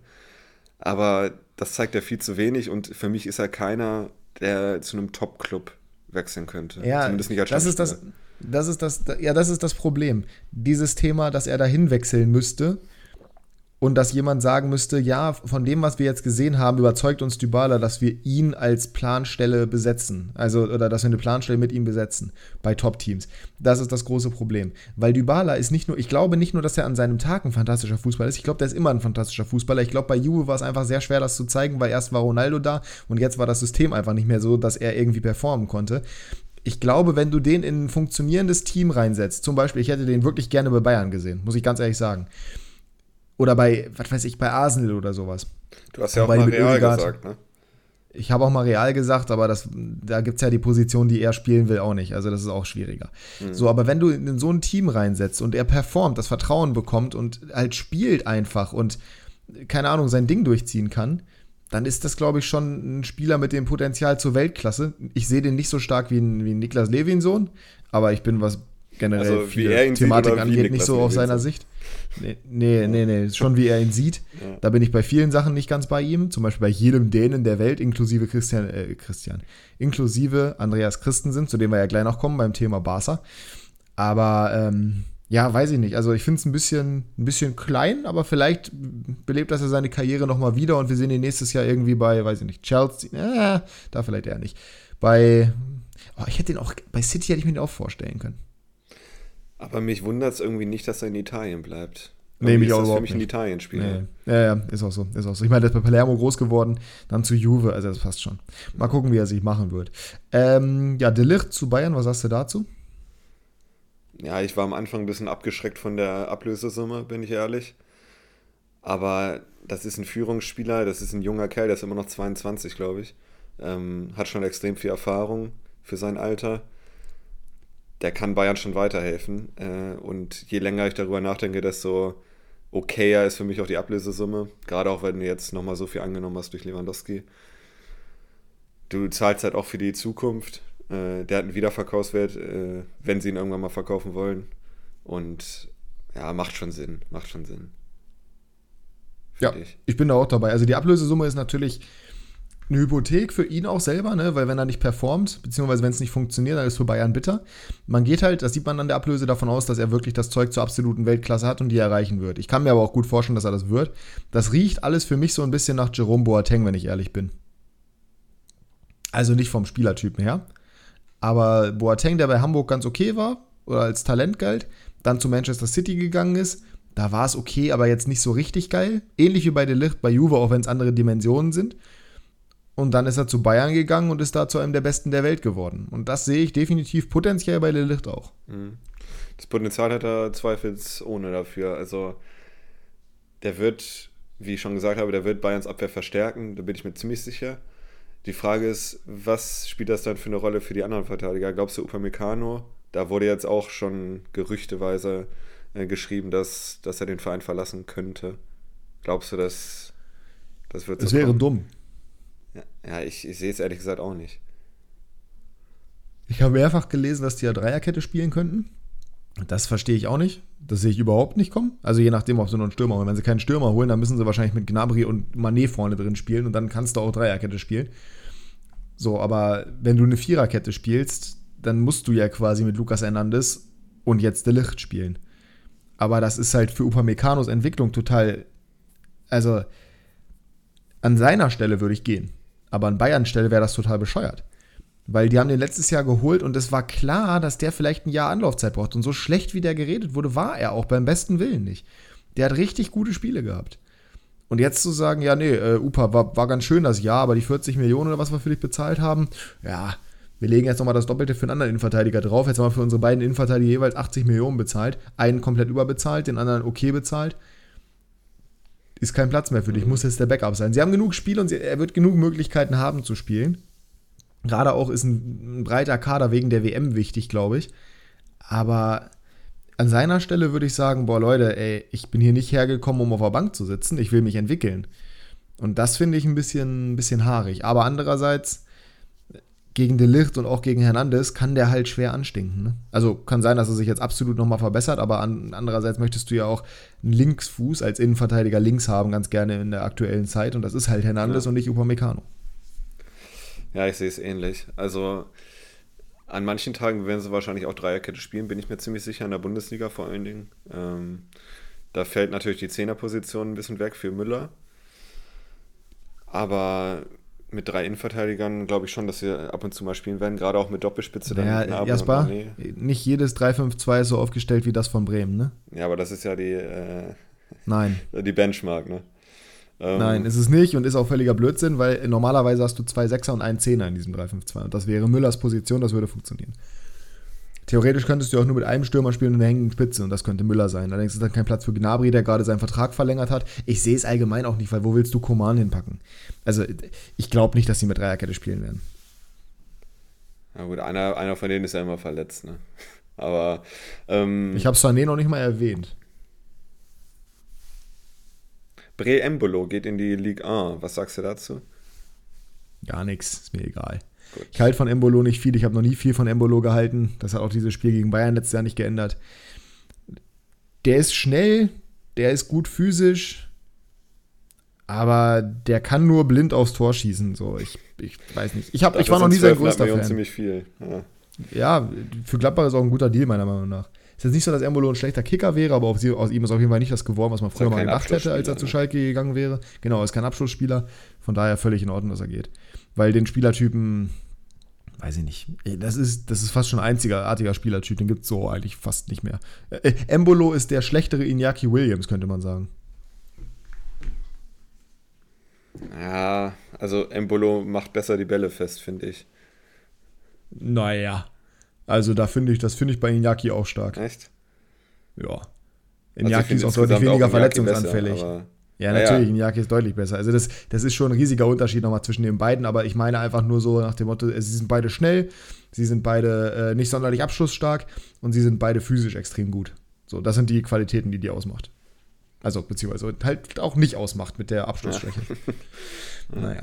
Ähm, ja, sind wir damit durch? Kommen wir doch, kommen wir doch zum, zum Zuhörerthema. Kommen wir zum FC Barcelona. Erzähl uns doch mal noch mal ganz kurz, was Barcelona alles in dieser Transferphase gemacht hat, wenn du es auf dem Schirm hast. Sonst kann ich dir aushelfen. So aus dem Kopf äh, fange ich mal an mit äh, Pablo Torres, äh, Talent aus der zweiten spanischen Liga für dreieinhalb Millionen. Dass du die wichtigen geholt. Namen erwähnst, ja. Das sind die Weiter. wichtigen. Ja, ich, alles, was ich im Kopf habe. Ähm, müssen wir jetzt nicht viel drüber reden, glaube ich. Dann Andreas Christensen von Chelsea geholt, ablösefrei. Äh, für die Innenverteidigung. Dann äh, Kessier geholt von Milan, ablösefrei fürs Mittelfeld. Robert Lewandowski, wer es nicht mitbekommen hat, äh, für den Sturm geholt. Äh, für 45 Millionen plus 15 Millionen Boni, die leicht zu erreichen, äh, leicht zu erreichen sind. Das heißt wahrscheinlich 60 Millionen. Und ähm, habe ich jetzt wen vergessen? Ja, durchaus den teuersten. Achso, ja, klar. Rafinha äh, für die rechte Seite für 55 Millionen plus 15 bis 20 Millionen Boni äh, von Leeds United. Ja, da hat sich mein, also auch wenn er ein guter Kicker ist, da hat sich mein Verständnis äh, ein bisschen in Grenzen gehalten bei dem Transfer. Äh, du hast auch gesagt, klar, äh, ist ein guter Kicker, Preis ist sogar okay für den, aber an Barca Stelle, ob man den also jetzt machen musste. Ich, also Sie haben 25 Millionen eingenommen durch eine Leihgebühr für Trincao oder Trincao. 20 ja. Millionen für Felipe Coutinho. Übrigens super Deal gewesen. Ja, und für Ray Manay, wenn ihr noch nie was gehört habt, der nach Watford geht, zweieinhalb Millionen. That's it. Dann Clément Longley nur per Leihe abgegeben. Dani Alves ist wieder vereinslos. Adama Traoré ist die Leihe geendet. Und bei Luc de Jong ist auch die Leihe geendet. So. Und hat den Medizincheck verkackt. Und Umtiti hat den Medizincheck verpackt. Das ist ja auch Gott sei Dank kein Großverdiener. Ähm, äh, ja. Das war ein Witz. Das ja. ist einer der größten Verdiener. Witzigerweise. Ähm, geholt haben sie über 100 Millionen. Und das sind ohne Boni. Ja, deutlich über 100. Für, ja. für Spieler, einmal für einen 34-Jährigen, er ist noch 33, er wird 34 im August. Und einmal für einen Flügelspieler, einen 25-jährigen Flügelspieler, also nicht mehr klassisches Talentalter, von Leeds United, der jetzt bei seinem ersten richtig großen Verein spielt und der eine gute Saison in der Premier League gespielt hat, der definitiv viel Potenzial hat, aber auf dessen Position sie auch gerade den Vertrag mit Usman Dembele verlängert haben. Dazu Franck Kessier, ablösefrei, den sie aktuell nicht registrieren können. Und Andreas Christensen, ablösefrei, den sie ebenfalls nicht registrieren können. Keine Ahnung, wie sie das mit Lewandowski und Rafinha machen werden. Aber wir wissen ja auch schon, Leute wie Frankie de Jong zum Beispiel, denen wurde ganz, ganz, ganz, ganz nahegelegt, dass sie noch den Verein verlassen müssen. Es gibt keine andere Option, weil sonst wird das Gehaltsbudget nicht frei. In meinen Augen ist das absolutes Harakiri und ich finde die Aussage der Bayern-Bosse, dass man will, dass Barca die Ablöse jetzt direkt zahlt, weil man nicht glaubt, dass der Verein in drei Jahren noch liquide ist, das, das müsste alle Alarmglocken schrillen lassen und es ist, glaube ich, hinreichend bekannt, dass ich nichts von Barcelona halte. Aber ich finde es, selbst als jemand, der keine Sympathien für diesen Verein empfindet, ich kann mich darüber nicht mal lustig machen. Ich finde das einfach nur höchst dramatisch was für ein Kamikaze-Akt das gerade ist und wie dieser Verein gerade gegen die Wand gefahren wird. Das Stadion fällt auseinander. Hey, lass es uns an Spotify verkaufen und damit unsere Identität. TV-Rechte, klar, die nächsten 50 Jahre geben wir sie ab. Die kriegen ja aus allen möglichen Quellen gerade Geld, sind quasi kein Scheichverein, aber das ist genau das, was bei diesem Investorenfußball immer kritisiert wird. Genau das macht gerade Barcelona unter dem Deckmantel dessen, dass sie ein traditionsreicher Verein sind. Und wofür geben sie das Geld aus? Für einen ganz guten Innenverteidiger von Chelsea, für einen guten Sechser von Milan, der aber auch nicht Weltklasse ist. Dafür würden sie einen Weltklasse-Achter abgeben für Robert Lewandowski, der ein Weltklasse-Stürmer ist, aber 34 Jahre alt und dementsprechend wird sich diese Ablösesumme niemals im Leben amortisieren. Und für Rafinha, auf dessen Position sie bereits jemanden haben. Und auf der anderen Seite übrigens auch, weil da haben wir ja immer noch Ansu Fati und auch Memphis Depay, der auch nicht weggehen möchte. Also das ist. Ich. Ich verstehe nicht, mit was für einem Verständnis Barcelona diese Transfers macht. Für mich fahren die alles gegen die Wand. Komplett. Die werden in der europäischen Spitze auch dieses Jahr keinerlei Rolle spielen. Womit denn? Mit dem gleichen Spielermaterial wie letztes Jahr und jetzt Rafinha und Lewandowski noch dazu? Weil wenn sie Frankie verlieren, verlieren sie ja auch eine große Qualität. Da kann man nicht davon ausgehen, dass das einfach mal aufgefangen wird, davon, dass Kessier da ist. Und ist okay, dass Christensen jetzt da ist. Natürlich ist er ein Upgrade zu Longley, so wie Longley gespielt hat. Aber Barca's Defensive war ja generell nicht sattelfest. Das lag ja nicht nur an Clément Longley. Also, ich bin äh, extrem gespannt, was Xavi da macht, aber ich kann es überhaupt nicht nachvollziehen. Überhaupt nicht. Ja, was ich ein bisschen vermisse bei der Transferphase ist irgendwie die Einheitlichkeit. Also wenn sie jetzt gesagt hätten, okay, wir haben halt wenig Geld zur Verfügung, wir gehen jetzt auf die ablösefreien Spieler, die internationales Format haben, wie zum Beispiel Kessier oder Christensen, das hätte ich verstanden. Ich finde die Transfers auch, die beiden zumindest sinnvoll. Ähm, aber dass er dann zeigt, gleich auch extrem viel Geld rausbuttern für Spieler, wie du schon gesagt hast. Also äh, klar, Lewandowski ist Weltklasse, aber ne, ist halt auch knapp 34. Rafinha, hast du ja auch schon gesagt, hat eine super Saison gespielt. Aber gerade in der finanziellen Situation, in der Barca ist, ist es halt, muss man sich fünfmal überlegen, wofür man Geld ausgibt. Und das dann in der Dimension zu tun für die Spieler, den Beleg verlängert. Klar, die rechte Seite hast jetzt zwei Spieler, die den Anspruch haben zu spielen. Ist zwar gut für die Breite im Kader, aber ich vermisse halt so ein bisschen diese Einheitlichkeit in der Transferpolitik. Also du hast einerseits diese extrem teuren Transfers und andererseits diese ablösefreien Transfers. Und das äh, kann ich auch nicht so ganz nachvollziehen. Ich bin, also wie gesagt, ich bin ja nun mal bekanntermaßen Real Madrid-Fan und dementsprechend bin ich jetzt nicht auf dem, auf dem Barca-Trichter so unbedingt. Aber du hast ja überhaupt keine Strategie dahinter. Du holst Spieler im mittleren Alter ablösefrei, du holst dabei auch einen Spieler im mittleren Alter für 60 Millionen Euro, dann holst du einen 34-Jährigen, das heißt eine generelle Verjüngung des Kaders nimmst du ja auch nicht vor. Du behältst aber auch auf wichtigen Positionen weiterhin deine Oldstars. Es wird weiterhin mit Sergio Busquets geplant, der immer noch gut ist, aber sorry, der Mann ist wie alt 35? In der Innenverteidigung hast du einen Spieler, dem du gefühlt noch 80 Millionen Euro an Gehalt schuldest mit Gerard Piquet. Alter, das ist alles so. Das Einzige, was mir da Hoffnung bietet, sind die Talente im Mittelfeld. Aber dann frage ich mich, warum baut man denn nicht um diese Talente auch eine Truppe auf, die über Jahre zusammen wieder was entwickeln kann? Weil in drei Jahren ist Lewandowski weg zum Beispiel. Wer weiß, ob Rafinha das Niveau hält. Piquet ist dann weg, Busquets ist dann weg, Christensen wird nicht jünger. Ich, ich also, Jordi vielleicht funktioniert's. Vielleicht funktioniert es am Ende des Tages. Jordi Alba ist da auch noch, genau, muss er auch irgendwann ersetzen es mag alles sein, dass das klappt. Und wenn es klappt, ey, super Sache für Barca. Dann ne, ziehe ich meinen Hut und sage, gut, hätte ich beim besten Willen nicht gedacht. Aber aus meiner Perspektive spielen die gerade Karrieremodus in FIFA und machen überhaupt, es macht überhaupt keinen Sinn, was die machen. Ja, und mit der Registrierung, das ist natürlich auch nochmal so eine Sache. Ne? Also, das Theater hatten wir ja schon mal im Winter, in kleinerer äh, Dimensionen noch. Äh, da ist dann alles gut gegangen, aber jetzt ich habe vielleicht ein bisschen mehr Urvertrauen in die Leute als du bei Barcelona. Ähm, vielleicht auch zu Recht äh, deinerseits, äh, deinerseits, aber du hast halt, oder ich kann mir halt nicht vorstellen, dass sie Sachen machen, die sie nicht einhalten können. Also die können ja nicht so doof sein. Und das ist halt, Doch, vielleicht sind sie so doof, ja, vielleicht sind sie so doof, dann äh, muss ich mich korrigieren. ich als Barca-Fan oder Sympathisant äh, bin noch relativ ruhig, beziehungsweise nicht beunruhigt, weil ich denke, okay, irgendwie wird sie das einpendeln, aber ich weiß nicht. Es, äh, für mich machen diese teuren Transfers keinen Sinn, das habe ich ja eben gesagt. Ich habe noch, also ich packe den mal in die Podcast-Beschreibung. Das ist ein Thread von äh, Twitter, den ich dir ja auch geschickt habe, wo Christian Sturt sehr, sehr gut erklärt, wie die Situation bei Barcelona gerade ist und wie prekär sie wirklich ist. Insbesondere dieses Thema Registrierung, Gehälter etc. etc. Weil La Liga hat aufgrund der finanziellen Probleme, die Barcelona hat, den Salary Limit aufgesetzt. Also die können nur eine gewisse Anzahl bzw. einen gewissen, einen gewissen Betrag an Gehältern bezahlen. Zum Beispiel deswegen wurden auch von Jordi Alba, von Piquet und von Busquets die Gehälter runtergeregelt. Also die haben ja äh, Gehaltseinbußen hingenommen dafür. Jetzt ist es bei minus, wenn du es vergleichst einfach nur mit Real Madrid, sind die bei minus 144 Millionen. Real Madrid hat 739 Millionen. Und egal wie viel die an Geld sparen und einsparen, können die nur 25% davon äh, wirklich wiederverwenden. Das ist, das ist, also an Gehältern.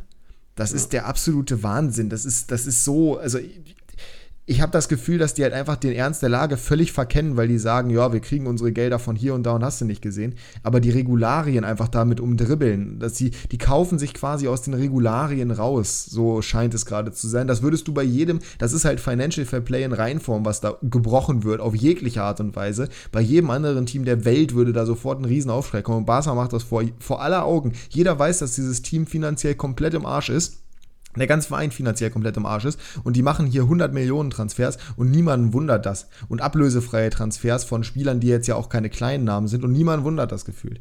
Also das ist alles, ich, wie gesagt, wenn es funktioniert, wenn die das irgendwie hinkriegen und ich habe da kein Urvertrauen, aber mir ist das auch völlig egal, das ist das Positive bei mir. Wenn Barcelona untergeht, habe ich da überhaupt keine Aktien dran. So, weil ich, bei mir ist der Verein egal.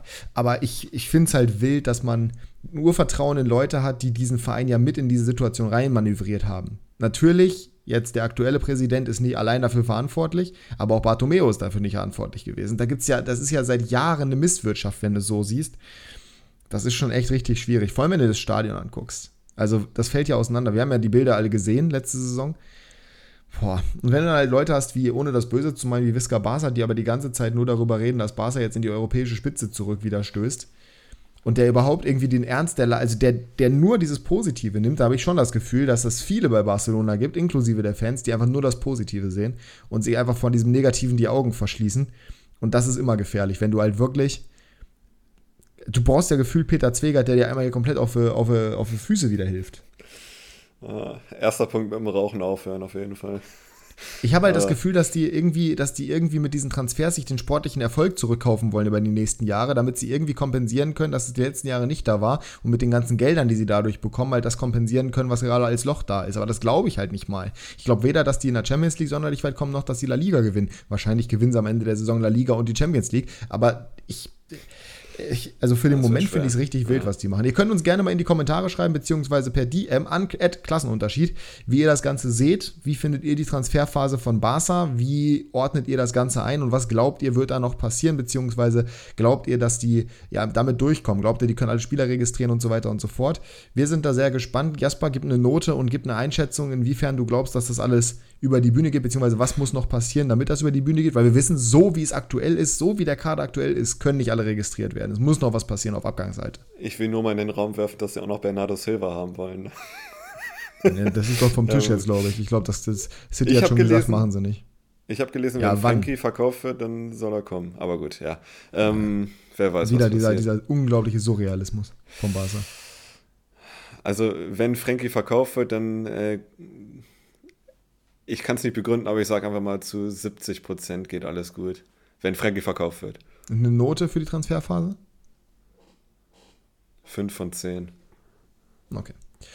Damit sind wir durch mit dem Thema. Wie gesagt, ja, schreibt du? uns Hallo, gerne. Hallo, das musst du jetzt auch ich bin ja, ich, Mir ist das völlig egal. Ich, ja, ich bin kein Barca-Fan. Ich brauche da keine Note für geben. Ich habe ja auch über Bayern geredet, obwohl, das, obwohl ich da keine Aktien drin habe. Habe ich auch nicht. Ein deutscher Verein. Wir haben beide nicht drüber geredet. Betrifft, ja deine, betrifft ja deine Liga. Ähm, drei von zehn und ich glaube, das ist eine 50-50-Geschichte. Okay, gut. wie gesagt, am Ende der Saison kann alles klappen. Aber ich verstehe ich versteh nichts, was die machen. Gar nichts. Ich finde das alles nicht nachvollziehbar. Das ist nicht mal böse gemeint. Die Spieler, die sie, es ist nichts gegen die Spieler vor allem. Die Spieler, die sie holen, sind gut. Aber warum holst du einen rechten Flügelspieler, wenn du mit deinem rechten Flügelspieler, der sich gerade wieder in Form geschossen hat, verlängert? Äh, das ist. Ja, äh, ja, ja ich, ich sehe auch lieber Dembele als Rafinha, bin ich ehrlich. Aber gut, das ist auch nochmal Ja, dann haben sich die 60 Millionen richtig gelohnt.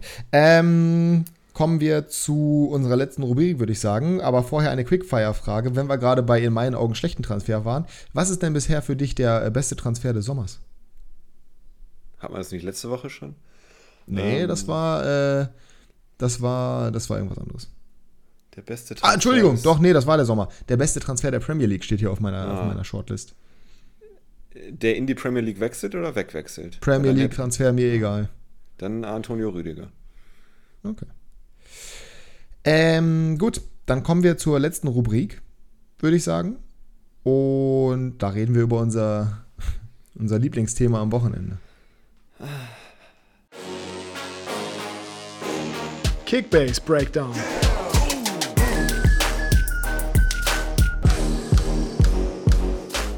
Kickbase, Kickbase, Kickbase, Kickbase, Kickbase, Kickbase, Kickbase. Wir haben es gerade schon mehrfach angemerkt. Wir sind ja jetzt mittlerweile in Woche 1 unserer Klassenunterschied Kickbase-Liga in der zweiten Liga. Es wird auch eine für die erste Liga geben. Ihr könnt euch da in Kürze auf Instagram bewerben, äh, in Anführungsstrichen bewerben für.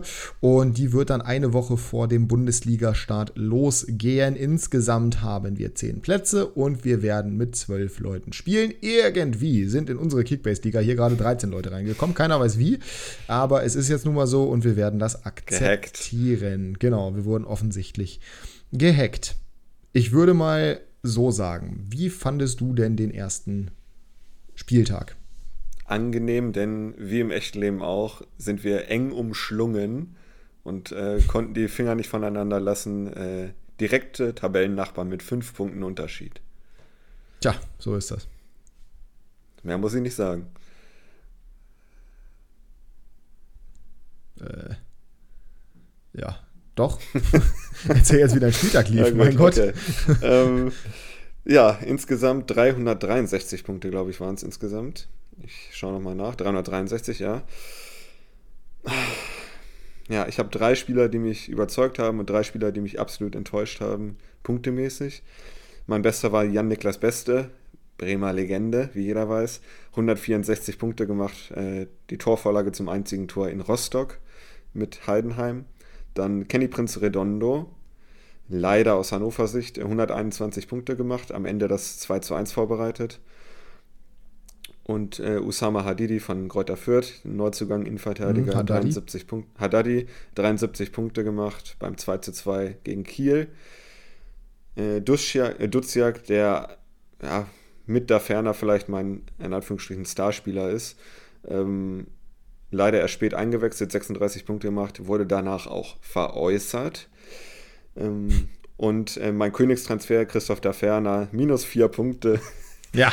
Hat sich der Overpay gelohnt, aber ich, ich traue ihm noch einiges zu. Hat äh, als einziger Stürmer, glaube ich, durchgespielt. Das heißt, er hat, glaube ich, einen ganz guten Stand. Äh, beim 2 zu 3 gegen St. Pauli leider nicht performt, kein Tor gemacht, keine Vorlage. Und äh, Worst Case ist bei Leo Sienza von Magdeburg und Malik Batmatz von Karlsruhe passiert, spät eingewechselt, haben zurückgelegen, die minus 15 Punkte mitgenommen insgesamt. Leo Sienza minus 22, Batmatz minus 17. Und ja, dann habe ich noch drei Spieler gehabt, wie viele aus der Liga wahrscheinlich auch, die gar nicht gespielt haben. Und die haben 0 Punkte gemacht, insgesamt 363 Punkte, bin auf Platz 9 von 13, könnte besser sein. Aber es gab auch welche, die noch schlechter dran waren. Äh, Over and out. Ja. Äh, ja. Super. Ich, ich bin, äh, ja. Ihr werdet, ich bin noch völlig schockiert davon, dass Haddadi plötzlich 73 Punkte hat. Ich habe den in einer anderen Liga, deswegen muss ich mal ganz kurz nachchecken. Ihr werdet diese Analysen die nächsten Wochen nicht mehr hören. Wir werden uns irgendwas überlegen, weil ich bin fast eingeschlafen, während Jasper das gerade runtergebetet hat. Das muss ja so stinklangweilig für euch sein, einfach nur zu hören, wie deine Spieler performt haben. Das ist ja komplett, das ist ja komplett. Das macht ja die wir Kategorie werden, aus.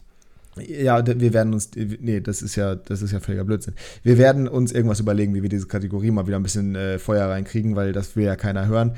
Ähm, Mein Spieltag lief so semi. Keiner von meinen Spielern hat großartig performt, abgesehen von Sebastian Kerk, der mir 61 Punkte gemacht hat. Der war mein Königstransfer unter der Woche. Ich habe 20 Millionen für den hingelegt. Ich hoffe, er wird irgendwann noch performen. Der erste Spieltag war jetzt zumindest mal okay, dafür, dass wir 2-1 verloren haben. Und Felix Klaus, den hatte ich Gott sei Dank im Starterteam. 198 Punkte dank Tor. Habe ich ja vorhin schon erwähnt, während unserer Gamechanger. Also die beiden haben mich gerettet, sodass ich am Ende des Tages zumindest mal noch auf äh, entspannte 368 Punkte bekommen bin. Was aber zugegebenermaßen jetzt auch nicht das Maß aller Dinge ist. Immer noch mehr als Jasper, aber trotzdem nur Platz 8 in der Liga. Muss man nochmal dran arbeiten in den nächsten Wochen. Aber es ist noch einiges auf dem Markt bei uns und äh, generell in unserer Liga, das kann man so festhalten, ist ein Overpay nichts Ungewöhnliches, denn eigentlich wird jeder Spieler, der auf den Markt kommt, overpaid. Wir haben jetzt gerade beispielsweise den Transfer von Neidhart von Jasper zu Fabi, der hat 6,1 Millionen bezahlt. Gott weiß warum. Aber auch die anderen Transfers, die man generell so hat, das ist schon, äh, da ist schon ordentlich was dabei teilweise. Zum Beispiel äh, Stefan Schimmer, der hat ein Tor geschossen für Heidenheim, das 1 zu 0. Äh, er hat einen Marktwert von 2,6 Millionen und für den wurden jetzt geschmeidige 5,9 bezahlt von Leander. Liebe Grüße an der Stelle. Der war aber auch unser Spieltagssieger, muss man fairerweise dazu sagen. Mit 692 Punkten auch deutlich vor King Kobe auf Platz 2, der 614 gemacht hat und 608 Julian 27. Danach kommt schon der große Abstand zu Jendrik mit 520 und Bene mit 514. Ähm, dementsprechend er kann sich vielleicht auch leisten. Muss man allerdings dazu sagen, er hatte eine sehr, sehr starke Paderborner Achse, unter anderem mit Justwan und Muslia und ich glaube noch mit irgendeinem. Das war schon sehr, sehr ordentlich. Äh, liebe Grüße an der Stelle und herzlichen Glückwunsch für diese gute Leistung äh, an Leander. Genau, schöner Applaus von Jasper. Nichtsdestotrotz sind natürlich 5,5 Millionen oder 5,2 Millionen für 5,9 für Schimmer absolut. Jenseits von Gut und Böse spiegelt aber auch halt wieder, wie die Transfers generell in unserer Kickbase-Gruppe hier sind. Ähm, André Hofmann ist für, zwei, äh, für 14,5 Millionen zu Jasper gewechselt, bei einem Marktwert von 13. Das ist schon ein verhältnismäßig schmaler Overpay, wenn man bedenkt, dass Bene sich Dudziak für 9,999 geholt hat. Äh, Benesch ist für 15 Millionen gewechselt bei einem Marktwert von 12 äh, und über andere Namen, wie zum Beispiel über Schonlau, der für 26 beim Marktwert von 17 gewechselt ist, unter anderem zu Leander, ja, passenderweise da wieder. Da müssen wir gar nicht großartig drüber reden. Leander also das ist schon wirklich Laporta. krass. Leander macht den Laporta. Äh, mal sehen, wie er damit wirtschaftlich am Ende der. Saison dasteht. Nein, kein guter Folgentitel, weil niemand was damit anfangen kann. Ähm, Datenschutz. Datenschutz kommt noch dazu, genau. Aber generell, ich bin in dieser Woche auf jeden Fall jetzt darauf epicht. Ich bin gespannt, wie ich das irgendwie hinkriege, meine ganzen Bankwärmer hier mal loszuwerden. Bello hat nicht von Anfang an gespielt, Tobias Müller bei Paderborn nicht von Anfang an gespielt. Und die haben zu hohen Marktwert, als dass ich mir erlauben könnte, die im Kader zu haben. Wenn sie nicht spielen, dann stelle ich mir lieber 500k-Spieler hin. Ähm, ich hatte generell in beiden Kickbase-Ligen teilweise ungünstigen Spieltag. Rein wurde früh ausgewechselt, Stolinski auch. Ginzek hat gar nicht gespielt, er war rot gesperrt. Äh, Bello wurde nur eingewechselt. Aber nichtsdestotrotz bin ich noch optimistisch. Was sind denn deine Pläne jetzt, nachdem du nur Neunter geworden bist für die kommende Kickbase-Woche? Erster zu werden.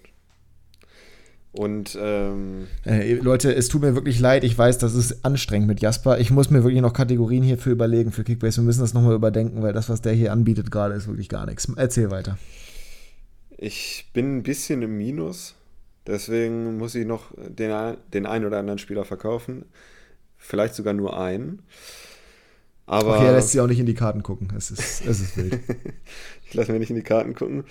Ich bräuchte einen Torwart, wäre ganz cool. Ich habe nämlich keinen. Sonst bin ich ganz zufrieden. Mein Sturm sieht ganz gut aus mit Artik, Kühlwetter und der Ferner. Da bin ich sehr zufrieden mit. Äh, Cold Mittelfeld. Weather, der übrigens nicht mehr Stamm spielt, ne? Hast du mitbekommen. Ja, nächste Woche gegen Braunschweig hoffe ich, dass auch eine halbe Stunde reicht. Ähm, Redondo, Beste und Cienza im Mittelfeld. Glaube ich, behalte ich auch. Und dann, ich habe mir Hoffmann geholt, André Hoffmann, Ex-96er, äh, für die Innenverteidigung. Den möchte ich eigentlich behalten. Mal sehen, ob das alles finanzierbar ist. Wenn nicht, äh, schreibe ich einfach mal Spotify an. Und dann gucken wir mal. Dann Aber gucken wir mal weiter. Torwart übrigens in unserer Liga generell ein großes Problem, muss man ganz fairerweise dazu sagen. Also kaum einer hat wirklich einen vernünftigen Torwart. Äh, irgendjemand hat Smarsh zugelost bekommen, das ist natürlich ein absoluter Luxus. ist, ne? ähm, äh, King Kobi hat sich Heuer Fernandes geholt, das hat sich jetzt an diesem Wochenende auch explizit gelohnt, deswegen ist er wahrscheinlich auch Zweiter geworden. Aber ansonsten ist jetzt nicht so, dass irgendjemand, unter anderem Leander, bestes Beispiel, der den Spieltag gewonnen hat, hat auch nur den Ersatztorwart von, äh, von Nürnberg drin. Äh, Es gibt einfach kaum Torhüter, die äh, günstig sind, verhältnismäßig günstig, weil die teuersten Spieler in Kickbase zweiter Liga sind so 17, 18 Millionen. Alle Torhüter kosten so um die 10, 11, 12 und das lohnt sich nicht, weil Torhüter zwar ein ganz gutes Punktepotenzial haben, wenn sie wie Heuer Fernandes zu Null spielen, aber grundsätzlich einfach nicht so viel äh, versprechend sind wie zum Beispiel Stürmer. Heuer Fernandes war jetzt der drittbeste diesen Spieltag, muss man dazu sagen. Hut war auch sehr, sehr stark bei Paderborn mit 240 Punkten, weil er halt eben zu Null gespielt hat unter anderem. Aber nichtsdestotrotz äh, kosten die halt eben sehr, sehr viel Budget von dem, was wir haben und dementsprechend ist das auch bei mir im Thema. Ähm, mal sehen, wie es in den nächsten Wochen werden wird. Mal sehen, ob irgendjemand noch großartig Torhüter holen wird. Wir haben, wie gesagt, äh, einmal da, äh, Daniel, mein Gott, Heuer Fernandes vergeben, Kastenmeier ist vergeben, ich glaube, Hut ist auch vergeben und Smarsh halt eben. Also so viele Torhüter sind bei uns noch nicht vergeben, aber die sind halt alle sehr, sehr teuer.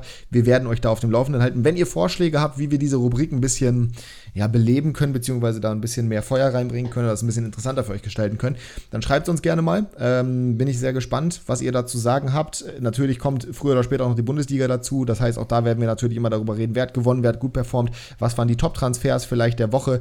Ähm, sowas in der Richtung werden wir machen. Ich glaube, das kann man auch als Kategorien machen. Da werde ich mir mal Gedanken drüber machen. Ich habe jetzt so oft machen gesagt in den letzten Sätzen. Das ist ja der Wahnsinn. Das Einfach kann man eigentlich machen. nie machen. Aber ich mache es trotzdem. Und dann sind wir durch für heute. Hast du noch irgendwas zu sagen? Ähm, ich finde es ganz gut. Ich finde die neue Kategorie ganz gut mit der Zuschauerfrage bzw. dem Zuschauerthema. Ich glaube, da, da fahren wir gut mit, dass wir das äh, angefangen haben hier. Und sonst äh, bin ich wunschlos glücklich, wie immer. Ja, das ist doch schön. Dann ja. sind wir raus für heute. Wir bedanken uns fürs Zuhören und fürs Zuschauen hier auf YouTube im Zweifel, auch wenn es wieder nichts zu sehen gab. Ähm, hören uns nächste Woche wieder. Und die letzten Worte hat wie immer Jasper. Ich habe übrigens gerade mein Mikrofon umgeworfen. Ich lasse es einfach drin, ah, ja. weil ich Bock drauf habe. Ähm, ja. Ich wünsche euch eine schöne Woche. Danke fürs Zuhören oder Zuschauen, wenn ihr YouTube angemacht habt. Und wir hören uns nächste Woche wieder in alter Frische, wenn es wieder heißt, Klassenunterschied ist wieder da. Oh Tschüss. mein Gott, das ist so schlecht. Ja. ja wie Nada El Jindawi sagen würde, ihr seid die Besten. Tschüss.